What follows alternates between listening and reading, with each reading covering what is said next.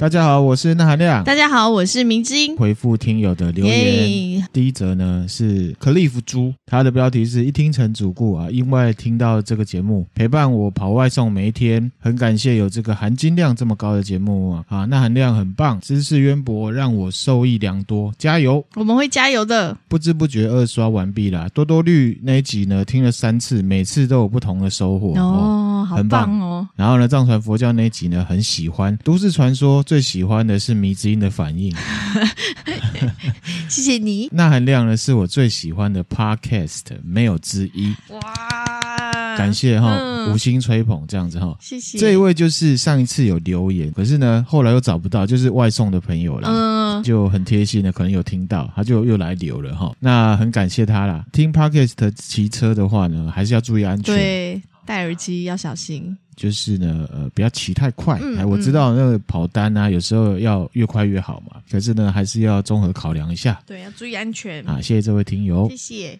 下一则呢，他的昵称呢是全一二二三，那标题是关于声音啊。他说呢，应该是平台不同，声音大小不同吧。好，没错哈，其实不一样的平台有不一样要求的响度啦。嗯，好，他本人呢是用 Spotify 跟 Apple Podcast 的，他觉得 Spotify 的声音呢比较不一，大声、小声、远近感，但是呢，它的选单比较顺。Apple Podcast 的上面呢声音比较稳定，那但是它的选单呢，这位听友说呢他用不习惯，嗯，那就是个人每个人不一样了哈。嗯、那音档的部分呢，我们已经调了，有问题呢可以再来跟我说。嗯，那另外呢要讲说你们节目真的很优。质啊，相关图片能在 IG 上看到，非常棒，很喜欢我们啊，谢谢这位听友，谢谢。那我们会继续保持啊，其实 Facebook 也看得到了，对，呃，也希望大家呢多多分享我们节目。嗯、下一则，这一则呢，他的昵称叫 WEDWU，嗯，他给我们五星，标题是老衲粉 Wednesday。Hi Wednesday，你好，你好，这一位听友呢，我应该认识，对。啊，我应该知道他是谁啊，嗯嗯，也是一位歌手，很棒哦，才华洋溢，造型也都很酷。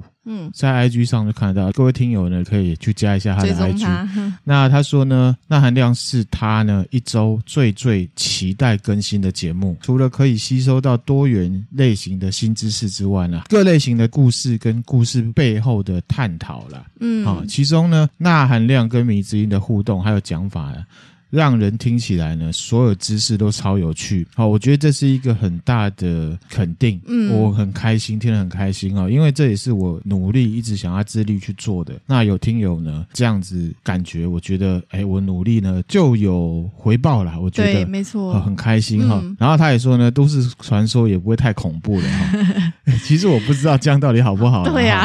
不过呢，我我还是会坚持这样的基调来讲都市传说的哈。这是我们的风格啊。对。对哈，而且他挂胡说，他之前呢是不太敢听灵异类的人。嗯，好，其实我们有很多听友他是不敢听的。好，之前也有听友 Apple Podcast 留说恐怖的，他只听我们的。哦，对，这样子哈，那我也觉得很棒，很感心啊哈，嗯、感谢这位听友，因为他都有听出我们节目的 insight。嗯，然后呢，我们想要往哪个方向走？对，一定会继续呢。努力，嗯，然后他也说到一点，我也觉得很开心。他说呢，目前完全找不到类似节目，只能大推。对我们来讲是很大的一个肯定。今天早上啊，嗯，好，江宝他就是我们的很忠实的听友啦，一直很为我们好，传了一个图给我们，说他觉得很开心呐，哈，其实就是 Apple Podcast 所有类别上面我们的排名啦。其实呢，这个数字排名并没有很好啦。可是如果你用分类啊，譬如社会文化，我们可能就在蛮前面的。嗯。可是呢，反正就还在百名外了哈，所以我们只能继续努力，也只能请听友呢多多的帮我们分享。嗯。好，因为这个是我们继续走下去的动力。对。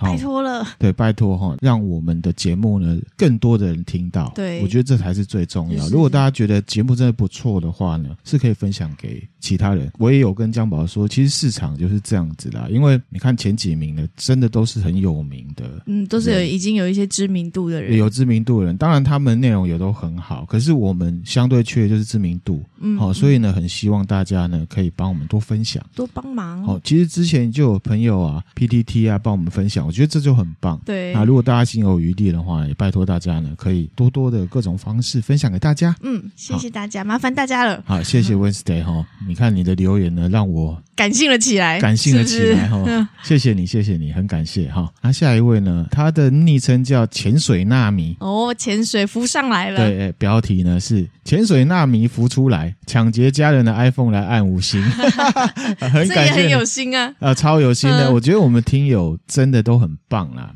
都蛮为我们着想的，对，谢谢。而且我们节目上也是都很想要跟听友们真的是交心啊。嗯嗯。听友的回馈其实也都是这样子，我觉得很感动。对。然后他就说呢，我们的节目呢是他听这么多 podcast 以来第一次留言。哇，谢谢你，真的很谢谢。又是一个第一次。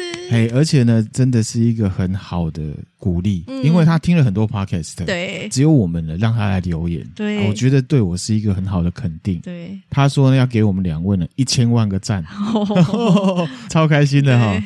啊，我们会继续努力，绝对会哈。然后他就说呢，听节目的时刻最多是早晚独自一个人带着狗女儿呢散步的时候，哦，散步的时候听。对，然后尤其呢是听某一些都市传说啊，会感觉毛毛的。嗯，好。然后他有说呢，之前很早啦，我们有讲过都市传说，说洗澡的时候睁开眼睛有没有？对，不倒翁跌倒了没？啊，对。然后呢，他晚上回家呢洗澡会开始害怕这样子。嗯，这真的后坐力蛮强的，蛮强的哈。嗯，然后他说呢，那含量叙事的。魔法哦，真的是很、哎、很棒的一个吹捧哈。嗯、他说不花俏也不夸张，但是呢，完全可以听出画面。嗯，呃，这也是我一直在努力的啦哈。然后呢，他一个月内从第一集开始追，追到现在第一百四十五集。哇塞，一个月追到一百多集也是很厉害。听完《道德经》这样子，嗯嗯、他就是那一种呢，不太敢听鬼故事的。嗯、他就说鬼月开始都市传说，他暂时 pass。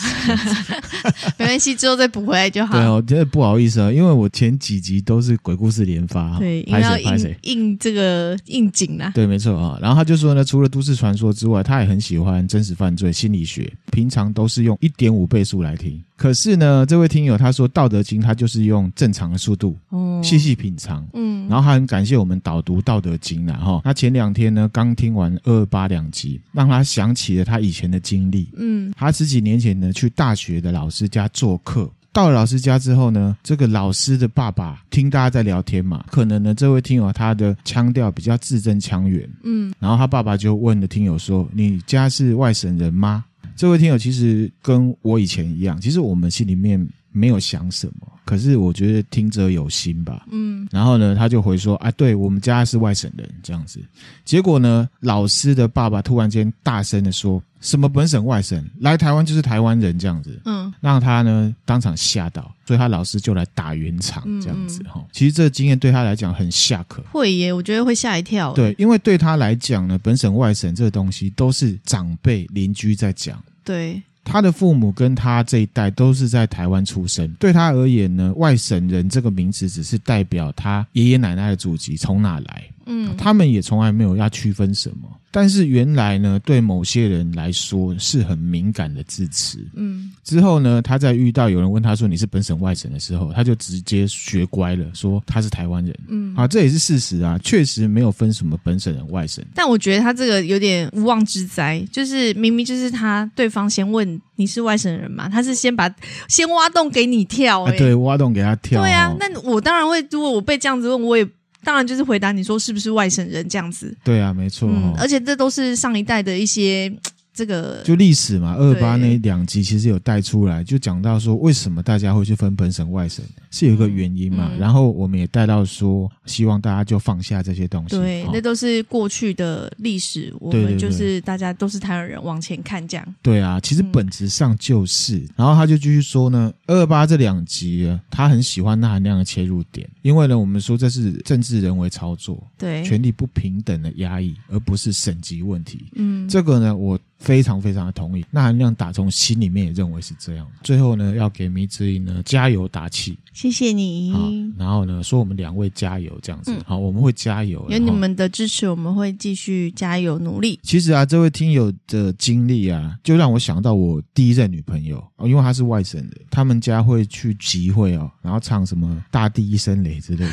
他在跟我交往的过程里面，说真的，他也没有再分本省外省，嗯，真的就是长辈，长辈啦。在，分这些事情。好，希望呢，这事情都过去了。嗯嗯，团结才会有好的未来。没错。好，谢谢这位听友，谢谢。回复到听友留言，就让我想到，譬如说刚江宝嘛，对不对？对。好，然后呢，其实这两天呢，也有让我很感动的听友回馈，他们是私讯来跟我说的。嗯、第一个呢，是一个小女生，她是从一开始很早很早就开始来听了。对。那一天突然间不知道为什么感兴趣，有感而发，她就私讯我，她就说呢，嗯、哦，那哥啊，我很真心的感谢你这样子。嗯嗯啊，我就说，哎呦，你怎么那么感性这样子哈？然后呢，他就说了让我很感动的话，他就说呢，其实他一开始听我们节目，真的就只是听都市传说，希望可以呢上班不要打瞌睡。然后后来呢，因为那含量也不只讲鬼故事嘛，可能讲了其他东西，他就举例，譬如说像《道德经》好了，嗯、他说他听他是会听，可是一开始听呢，都开始会出神。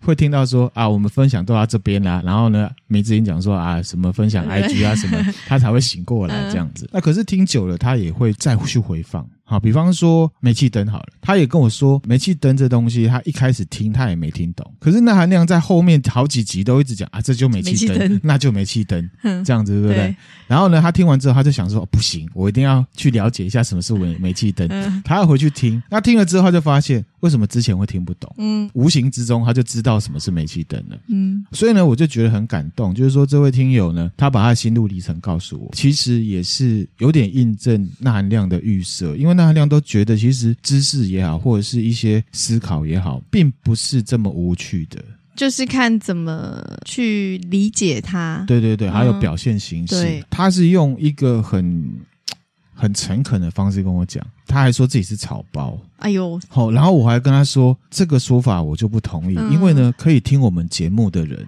都不是，绝对不会是草包。我就这样跟他说，其实我心里面也是这样觉得，所以我很感谢这位听友，就是让我感觉我们做这些事情呢是很有意义的。嗯，同样的，就是啊，除了大家呢收听之外呢，呃，如果有心有余力，真的可以分享给你觉得适合的朋友啦。对，好，谢谢那位呢小女生听友，嗯，这样子，谢谢你。好，然后还有一个，哦，也是关于煤气灯的，嗯，也是听友他来私讯我，他说他上礼拜去面试了一家呢蛮有名声的公司，那具体经历我就不讲了啦。然后，总之呢，我看了经历之后，我认为面试官确实有给这位听友煤气灯，嗯，那这位听友他来回复我是跟我说什么？如果他当初没有接触到那含量的煤气灯的话。当下一定会非常难过，因为他不知道那是怎么回事。嗯，确实。然后他就来谢谢我这样子，他甚至还抖内我这样子，那我也很感谢。听了就觉得哇，我现在做的东西呢，虽然呢哈经济层面呢没有很。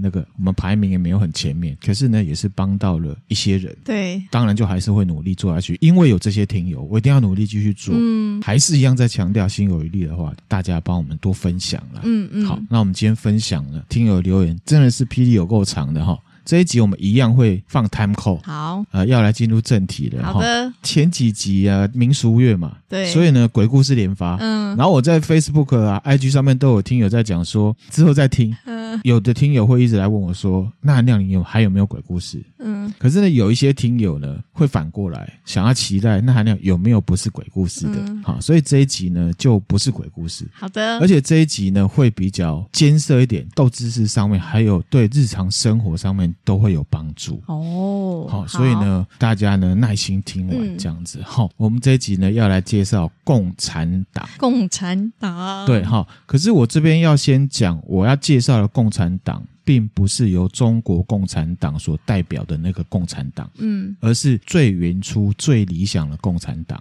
带出来说他的思想是怎么样，他为什么会有这样子的想法，具体会打算怎么做？嗯，所以呢，如果要听我骂中共的听友呢，这一集可能爽度会不太够，好，不确定，大家听听看。好，嗯、好，那共产党的定义我先说一下，共产党呢，具体就是指奉行共产主义意识形态。以代表无产阶级的利益为名义来成立的政党，嗯，好，这样了解听得懂哈？可以。好，那中间有没有什么词迷之音是不知道的？其实无产阶级之前就有介绍过了，对，对不对？哈，中间我认为比较相对不熟悉的词就是呢，共产主义还有意识形态。嗯，那因为共产主义我们等一下就要讲，我先解释意识形态。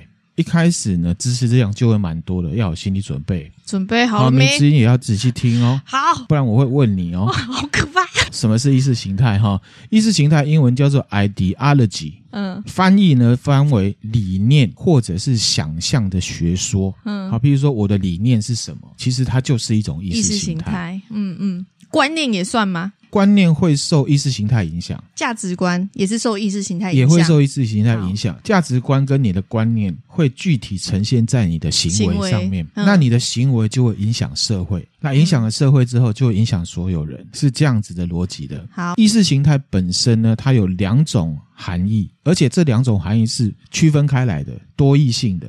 第一种呢，如果呢把意识形态看成一种没有价值偏见的观念的话，意识形态就是一种想象、期望、价值还有假设的总和。嗯，这是没有没有价值观偏差的，没有偏差的最理想性的状况哈。那如果把政治层面考量进来呢，意识形态就是所有的政治运动、利益集团、党派。好，乃至于他们做的，譬如说政见啊、计划，还有各自的远景，这个就是意识形态。嗯嗯。所以呢，我们选举确实就是选择意识形态。嗯。选某个党，我们比较喜欢他啊。当然，现在网络时代，可能你是喜欢他的外表，所以你去选他。嗯。有可能，可是有一大部分的选民是因为这个党的代表的人跟我的意识形态是合的，所以我选他。好，那比较卑劣的选举呢，并不是要呈现自己的意识形态，他没有告诉你政见，他只是告诉你对方很烂。哦，好，这种就是烂选举嘛。对，就是比烂而已，比烂而已，对，没有任何的正面的意义。所以呢，还是提醒大家呢，要选举呢，我们要回到公民素养，看政见，嗯，看意识形态。不要去说，我讨厌 B，所以我选 A。嗯，这样子我觉得不太好。嗯，好，这就是第一种意思。第二种意思呢，就是呢，共产主义的创始人马克思的解读了。嗯，马克思他认为呢，意识形态是一种不平等的权利关系，统治阶级为了要欺骗另外一个阶级，然后呢，让自己的权利是有合法性的。嗯，所以他去制造了一种意识形态，嗯，去扭曲，让大众以为呢，世界上是怎么样，可是其实是另外一个样子。那马克思认为的这个意识形态，其实。就比较像是刚负面的，也比较像刚刚前面讲的，就是有带政治或者是人为操作的那种意识形态吗？不科学类比，卡尔马克思讲，当权者为了保护自己，所以呢去欺骗别人这样的行为，制造了一个意识形态嘛，其实就是煤气灯哦，让你认为呢一件事情应该是怎么样，可是其实不是那样。嗯，嗯，认知的意识形态呢是有指向性，而且是有贬义性的。因为马克思他自己奉行的是社会主义。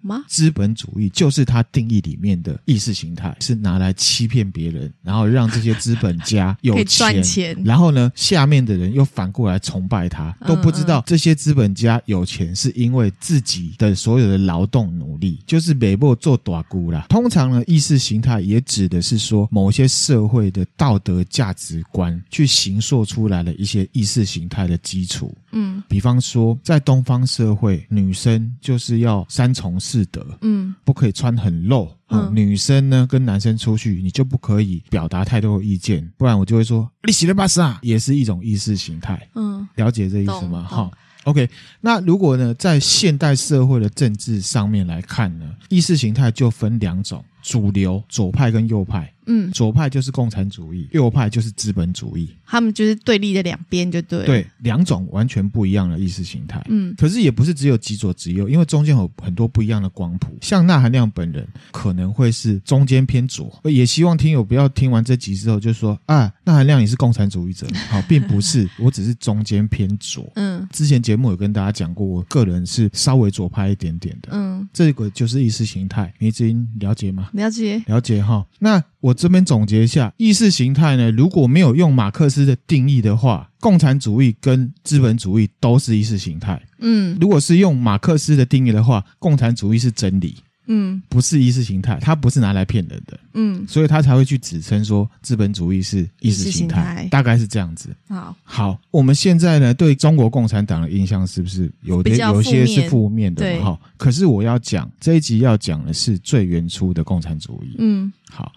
那你知道最原初的共产主义它的目的是什么吗？嗯、是希望人人平等吗？马克思提出了，共产主义的最终目的是要追求人类最终的自由。最终的自由，我们现在都会想象啊，中国共产党就是会钳制人家自由，对，对不对？可是其实最原本的共产党最终目的是要追求人类的自由。嗯，我们现在听起来很矛盾，对，对不对？因为我们听习惯，我们以为共产党就是中国共产党，对对。我们现在大家普遍认为的共产党就是要分开，要分开。嗯，我这边讲的是最远处的共产党。嗯我们就慢慢讲，对共产党大家会是什么样的想法呢？交给纳美听友自己来思考。嗯，那我先讲一下最早的共产党。嗯，最早的共产党呢是西元的一八四七年成立的。嗯，它原本的名字叫做共产主义同盟。这个同盟呢，领导者就是卡尔马克思，嗯、还有另外一位他的马吉叫做恩格斯的人。嗯，他们那时候的目标是要把社会推向共产主义社会。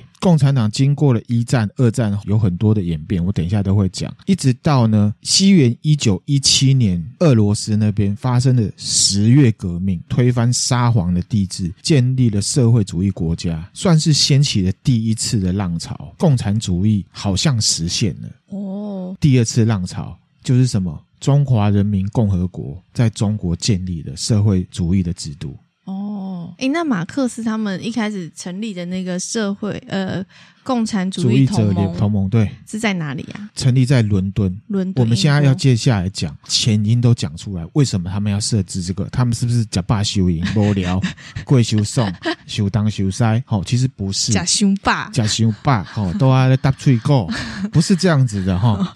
他们是有理想的。共产主义同盟呢？我们绕远一点讲回来，刚刚讲一八四七年，嗯，在英国的伦敦建立起来了，也就是呢十九世纪末。嗯，分享一下。西元一八四七年是什么时代？清朝这边呢是道光二十三年，清朝的第八任皇帝，他的上一任是嘉庆皇帝，下一任就是咸丰皇帝，也就是慈禧太后的老公。嗯，一八四七年还发生了什么？太平天国的创始人洪秀全创立了太平天国前的组织拜上帝会，世界从那个时间开始要掀起遍地开花的革命了。嗯，因为大家都受不了传统的帝制压迫。嗯嗯，这样子哈。那还有一件事的，美国的发明大王呢，爱迪生也是那一年出生的。哦，那一年出生。米子，你有没有想过，为什么共产主义会在英国建立？因为其实马克思跟这个恩格斯他们本身呢、啊，就是现在的德国。哦，他们是德国人。他们是德国人。那时候是普鲁士邦联啊，可是现在就是德国地区这样子。嗯嗯嗯。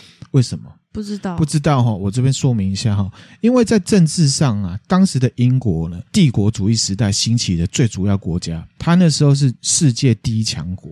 嗯，那他们为什么会强？就是因为工业革命嘛。工业革命起来之后，他们科技力很强大，海军很强，又加上什么？他们结合了已经先兴起的什么资本主义。哦，他们先兴起了资本资本主义，然后呢，他们也有经济实力，就是把所有人的钱都收到自己的口袋里面。嗯嗯，所以他们变很强，又接续了之前的大航海时代，开始往世界各国去侵略殖民。在那个时候呢，全世界都有英国的领土，大英国协嘛，嗯，也被称为什么？日不落帝国。没错，就是日不落帝国哈。经济上面呢，英国是工业革命的发源地。嗯。工业革命的发展刚好到一八四七年的时候达到高峰，主要的三个元素：纺织、蒸汽动力、全新的钢铁制造技术，嗯，让英国成为呢最新进入现代化的国家。如果大家没有 picture 想说啊，那大概是什么样子哈？之后的十年就是小说福尔摩斯出生的时候，哦、就是那个时候，就是我们看电影福尔摩斯的那个画面，伦敦的那个样子，嗯嗯、很多元，然后又很热闹这样子。然后呢，大家看起来哦，贵族就很贵族，那可是也是有很穷的，对，感觉很先进。那其实呢，刚讲到英国会变强。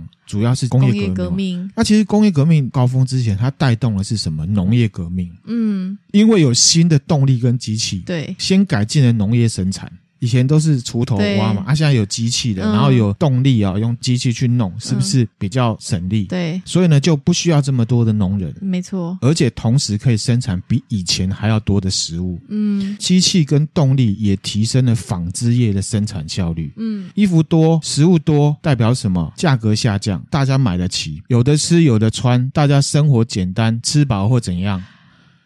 生小孩嘛，对不对？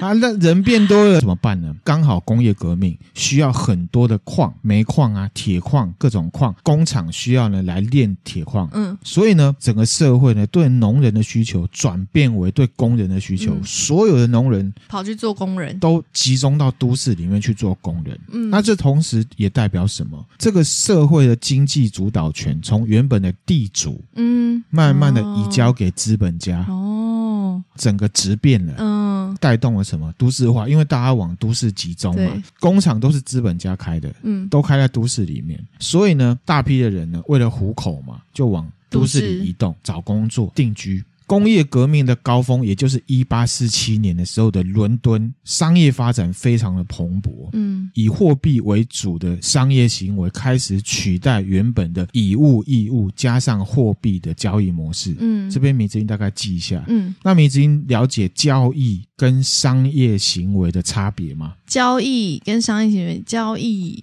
交易就是我拿东西，就是我们两个是互相有交换的。对对对，那商业行为的话，我花钱买东西也是商业行为啊。对，没错，哈，大致上是这样，没错。稍微着重的讲一下，因为呢，这个东西跟后面的马克思主义还有共产主义会有关系，完完全全的关系，好，非常重要。交易呢，就是以使用价值为原则的。哦，使用价值。对哈，举例哈，那海亮今天呢煎了一块牛排。对，迷之音呢，你泡一杯乌龙茶。好，那什么是使用价值呢？就是我们两个呢，彼此需要彼此手上的东西。比如说，我今天煎了牛排出来，我好渴哦，我想喝乌龙茶。那迷之音泡完茶的时候，刚好很饿，想要吃牛排。那我们就来讲说啊，不然我的牛排呢，跟你换乌龙茶。嗯，那我们这个交易呢，成交了。嗯，这就是一个公平的交易，这不是商业行为哦。嗯，怎么说呢？因为呢，交易是 based on 使用价值的。因为你肚子饿想吃牛排，我呢口渴想喝乌龙茶，我们完全着重在使用价值。嗯，所以我们不会去看。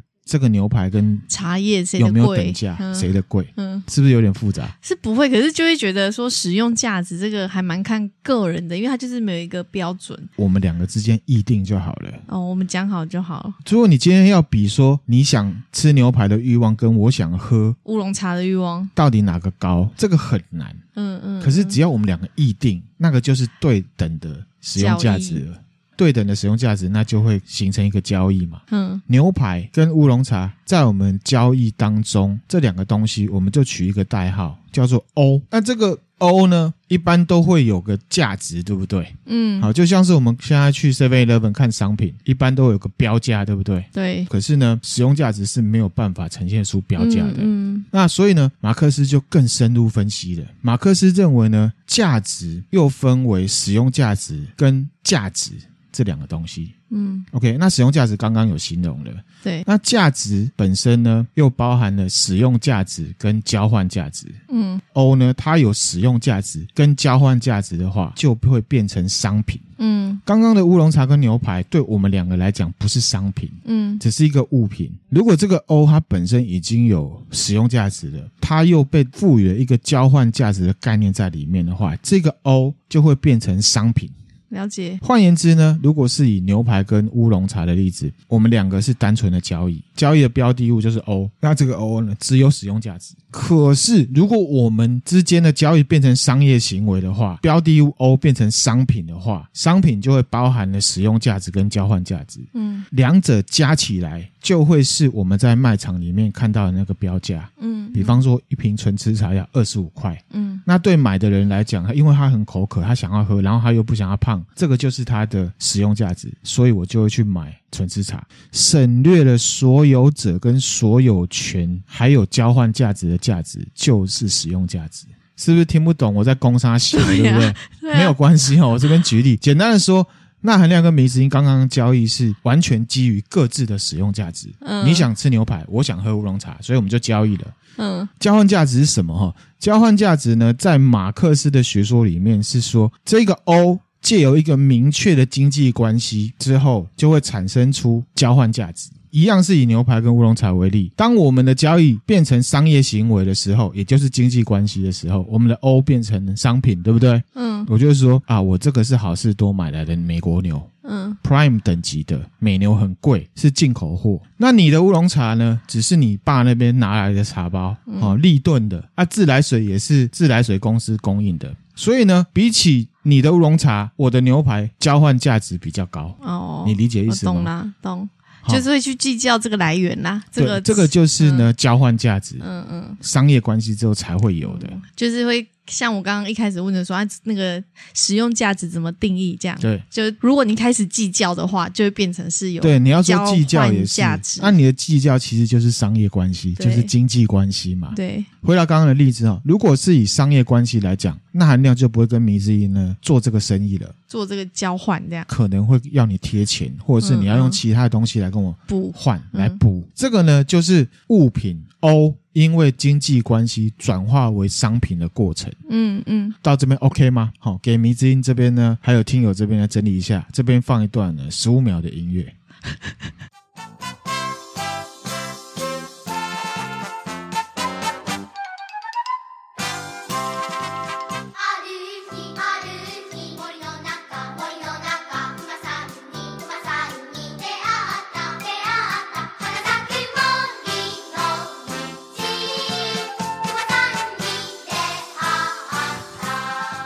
OK 吗？好，那讲完了呢，使用价值跟交换价值之后呢，马克思这边呢，因为这个价值的东西呢，他又推出了另外一个观念，叫做劳动价值。他 他好。啊好细腻哦，跟大家的生活都会有关系。嗯，马克思认为呢，一个 O 作为商品的话，当中的交换价值其实是以劳动价值来呈现的。嗯嗯，就是人工的，就是比较贵。跟现在的道理是一样的。对对对，只有手工你，你说人工比较贵，这个就是资本主义的想法。我现在用共产主义的想法讲给你听，虽然是同一件事情，同一件事情。以牛排为例，嗯，我要点火，夏天的话热得要命，嗯，还要冒着呢被油喷到的风险，还要顾不可以烧焦，嗯，还要调味，要花时间嘛。而且现在呢，煎牛排有两派嘛，有的人觉得要先烤再煎，有的人觉得直接煎比较好吃。那如果是要先烤再煎的话，劳动又更多了，烤箱是不是要预热？嗯，是不是要花更长的时间？那迷之音的乌龙茶也要煮开水啊，对啊，还要在那边等，嗯、防止呢水会烧干，对会导致火灾。嗯，啊，冲泡又要算时间，这中间有风险嘛？因为水很烫。嗯，这个就是劳动价值。嗯，我以为会是，比如说我养这头牛，那一头牛，我要从它那个是上层。好，如果要一直讲，讲不完。种茶叶，我们就从这边开始讲就好了。从开始从开始料理的部分来讲，我们还是以阐述概念为主。好好好，所以呢，劳动价值包含了什么？劳动的时间，嗯，辛苦的程度，嗯，风险。牺牲还有付出这些观念总和加起来叫做劳动价值。嗯，那我们呢再着重的提一下劳动价值。其实劳动价值这说法呢不是马克思独创的，嗯，是一个呢苏格兰的学者，这个也很有名。大家如果念经济的都知道，叫做亚当史密斯。给你看一下哈，哦，是不是有点厚道？嗯、哦，然后感觉把关头对，然后这个好像是有美肌过的哈。嗯粉嫩粉嫩，啊，图会分享大家哈。嗯，他在一七七六年写了一本书，叫做《国富论》。国富论，国 是国家的国，富是富有的富。我想说孙中山那时候写，不是的哈。这本书出版之后呢，影响了当时非常多的作家跟经济学家，嗯，同时也影响了各国的政府跟组织。而且这个时间点，迷之音要注意一下，工业革命其实是一七五九年开始的，一七五九年，然后一直到一八四七年最茁壮这样。这本书是一七七六年，嗯嗯，出版。工业革命带动了刚才讲的农业革命，嗯，再加上呢，英国国家政权王权极度扩张，经济主导权开始集中在资本家的手上的时候呢，社会开始产生质变。我刚刚有讲嘛，农人不需要了，对，好，大家开始移动，工，嗯，好，大家的观念都开始变化了。那这个人呢，他就出出来分析说，国家的财富来源跟以前不一样了。嗯，所以他提出了一些新的分析概念，更方便的分析当时资本主义社会这样子让人陌生的全新状况要怎么样来看。嗯，那其实呢，《国富论》它的全名叫做《国民财富的性质和原因的研究》。哦，《国富论》呢后来也成为第一本试着要来描述欧洲产业跟商业发展历史的一本书，很重要。这本书呢，发展出现在的经济学的学科。嗯嗯，哇，好厉害哦！所以它非常重要。嗯、那马克思呢，就从这边借了一个观念之后，去发展他其他的想法。嗯嗯。好，那回来《国富论》，《国富论》呢，也提供了现代哦自由贸易、资本主义还有自由意志主义的理论基础。所以呢，如果听友你是念国贸的、念经济的、念财经的，对《国富论》绝对不会陌生。嗯，亚当·史密斯就被誉为经济学之父。哦，同时资本主义也是靠这本书呢站稳脚步。嗯，当然就会有极度吹捧资本主义的人呢，给他放大解释，嗯，合理化各种不公平的事情。嗯，比方说后面支持资本主义的学者有一个叫穆勒的，他在呢他自己的著作里面呢提到了劳动价值理论。那我们来看一下资本主义的支持者呢是怎么样看这件事情的。穆勒他认为呢，现在的经济状况啊，生产要素有两种，要有这两个东西才有办法赚钱。第一个就是劳动，第二个就是资本。然后呢，这个穆勒他把讨论的重点都放在资本上面了。嗯，原文我就不讲了。原则上阐述起来呢，过度放大资本的重要性。其实我们现在的社会也是这样的，对，极度的弱化劳动价值的过程。就是现在啊，因为我们都是念那一派的啊，我们都是资本派的，所以我们才会觉得资本家哈、哦、看到有钱人要拜，因为他有资本，他很了不起。嗯，可是马克思主义、共产主义不这么想，嗯，他觉得两个并重，甚至劳工才是更重要的，劳动价值才是这些资本家可以赚钱的原因。嗯。这本来就是事实啊，事实对不对？你现在想想，社会上有谁真的是这样想？你妈会这样想吗？没有，资本家不会这样想啊。资本家，资本家知道，是劳工不知道。我们现在会觉得马斯克讲话，我们都要听，打个喷嚏，我们就觉得哦，又是天大了不起。这个就是啊，嗯。你会去极大化它的资本的重要性，嗯，然后他随便弄个东西。我举个例子，嗯，我们现在前阵子不是在讲女权吗？对，马斯克一下要外遇谁，一下要外遇谁？谁又说是谁的老婆？有谁骂过他吗？台湾，我会骂啊。总觉得呢，好像有钱人就可以，那就是因为我们放大了资本的重要性了。有资本人就是英明神武。没有你讲那么夸张，好不好？好，我回来哈。马克思就针对这样子过度放大资本重要性的这个概念，他认为是错误概念。那没听有自己思考是不是错误？哈，物化劳动。嗯，他觉得呢，这一些资本主义的学者呢，把劳动物化了、简化了。嗯。就像我刚刚讲，劳动价值有什么？哦，我又要雇水，嗯、我要被油喷，然后又有风险，然后又热，然后又怎么样？万一煎出来不好吃，整块废掉，那也不会有人买单嘛。要不就自己吃掉。要不就丢掉，嗯，这个都是劳动价值。嗯，在马克思的眼中，资本家可以累积他的资本。他虽然一开始有资本，可是他的资本越来越大，就是他越来越赚钱。原因就是在于员工生产出来的这些劳动价值。嗯，但是资本家试图不让劳工有这样的想法，他认为资本才是重要的。然后你们的劳动价值，我已经用钱买了。薪水买了，嗯，可是其实资本家买的是劳动力，不是劳动价值。可是他拿走的是劳动价值，劳动力跟劳动价值怎么分？等一下我会讲。好，所以这样呢，反而塑造出一个什么煤气灯环境，嗯，让大家认为资本家之所以现在这么有钱，开好车，每样都把最正的，一次把十个也无所谓，是因为他英明神武，嗯，进而崇拜他。马克思认为，其实资本家可以这么爽，是因为剥削了大家的劳动价值，累积了他的资本。可是他让大家以为说，是因为我有资本，然后我脑袋很好，所以我才有办法比你们爽，高高在上。可是其实呢，这些劳动价值都被他偷偷的收起来，致富了。可是劳工呢，却还是苦哈哈。懂，迷之音懂之外没有同感哦。其实迷之音算是被资本主义社会教育的很好的。我脑中有浮现一些资本家的画面，好的人像人像出现在我脑海中。咚咚咚，物化劳动，它直指的就是说，资本家用他资本跟劳工呢交换了劳工的劳动力。嗯，可是其实他拿走的是劳动价值。劳动价值，迷之音，你觉得劳动价值等于劳动力吗？不等于，嗨，不等于嘛？对。为什么？因为我已经先把它分开讲了。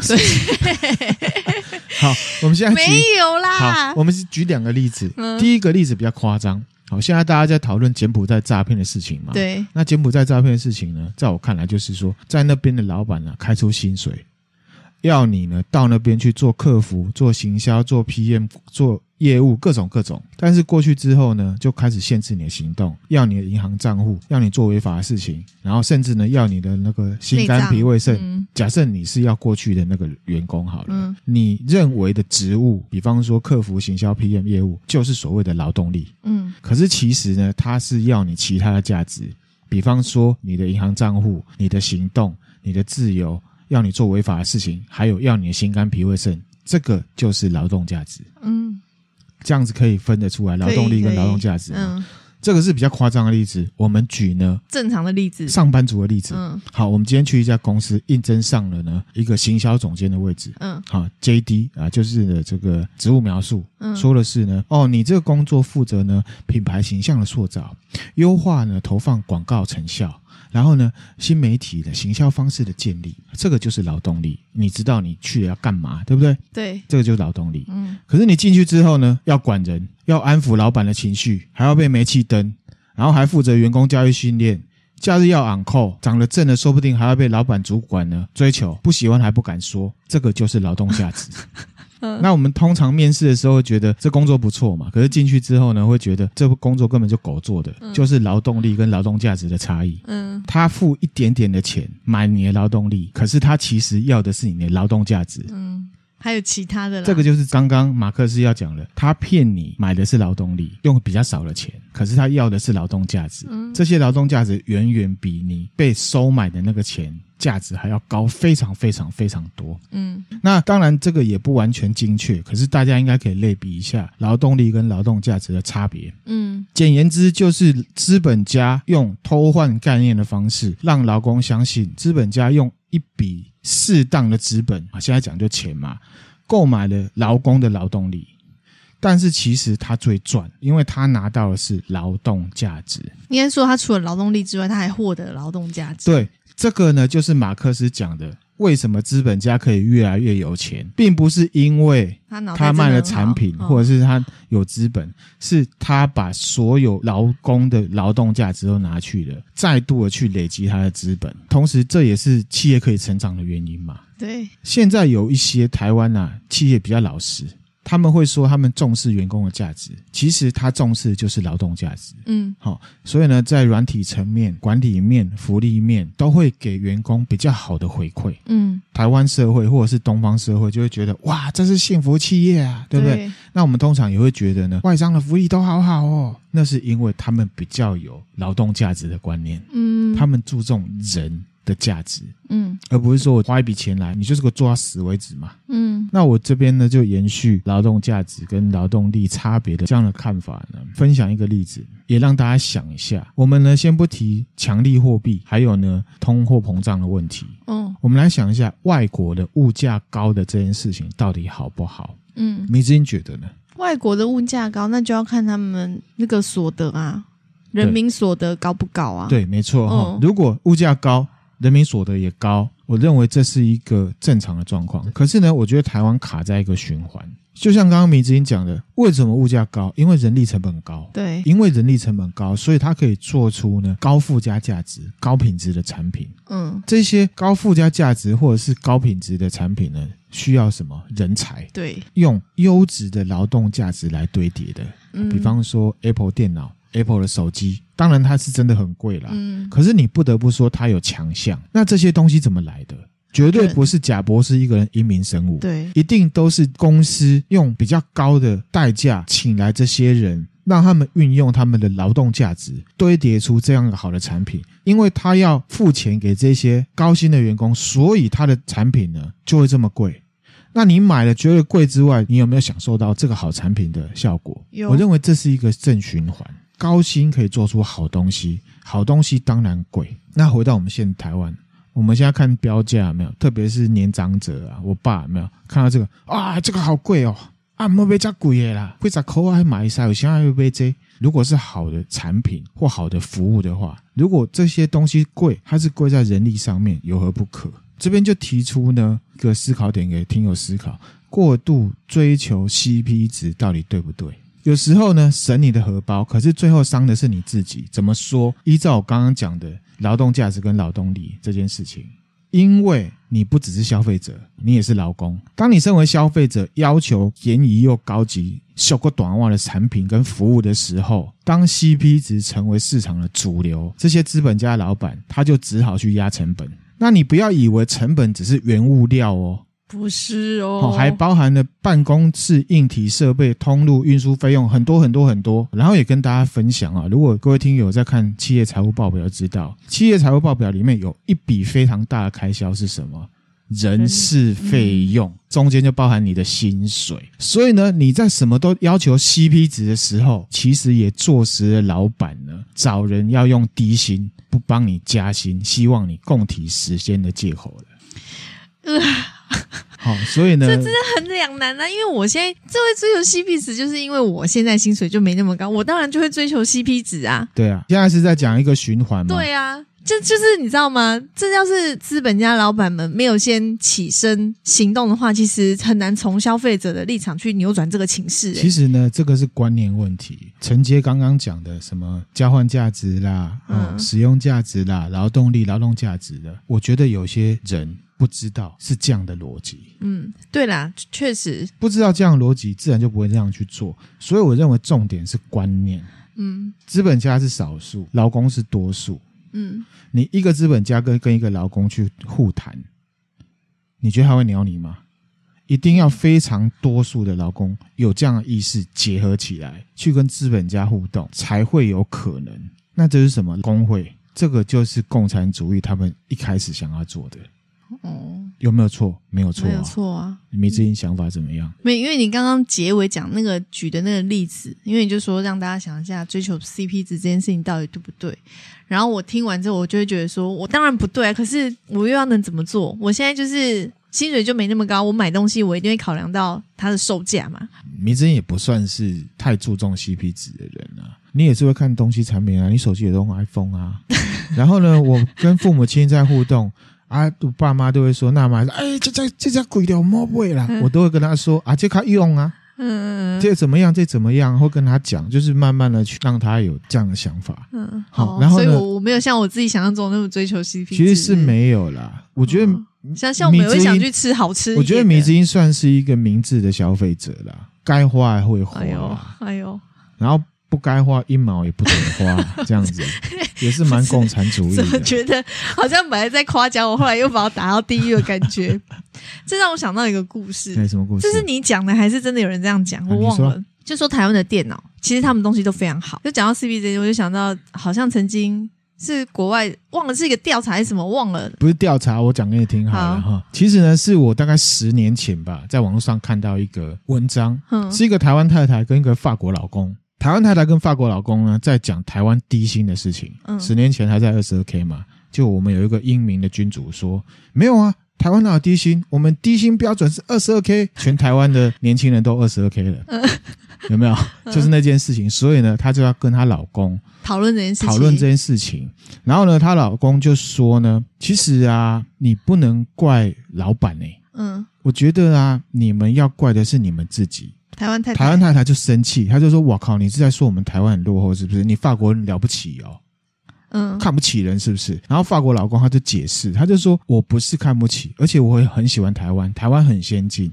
可是台湾人的观念跟法国人很不一样。”嗯，他就举例了，他就说：“如果台湾今天呢发生罢工，你们台湾人会怎样？”嗯，所有人都瞪他们，就啊，林家人哦，不知足啦，怎么样怎么样。可是法国的员工呢，常常在罢工。罢工。为什么？因为他们注重他们的劳动价值。嗯嗯。就讲到说电脑，嗯，那是因为他太太说，我们台湾又很先进啊，我们台湾的电脑啊，在全世界有名啊，什么什么的。然后呢，她老公就说，哦，讲到电脑，我就要讲，你们电脑可以在全世界有名，是因为你们的电脑很便宜。我记得他是不是有讲说，谁叫你们要卖那么便宜？没人叫你们。我还没讲完，很便宜这样子。嗯。然后呢，他老婆就说，便宜。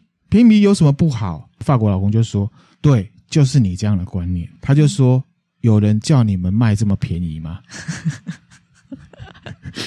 对，那个东西不错，不需要定那么低。嗯，你们东西定那么低，这个东西卖出去，里面的所有东西，所有的下游产业，全部都要跟着压成本。那压成本最后压到的是谁？劳工，当然是劳工啊。嗯、所以他才会说，你们要想想你们自己，不太能怪政府，嗯，也不太能怪老板。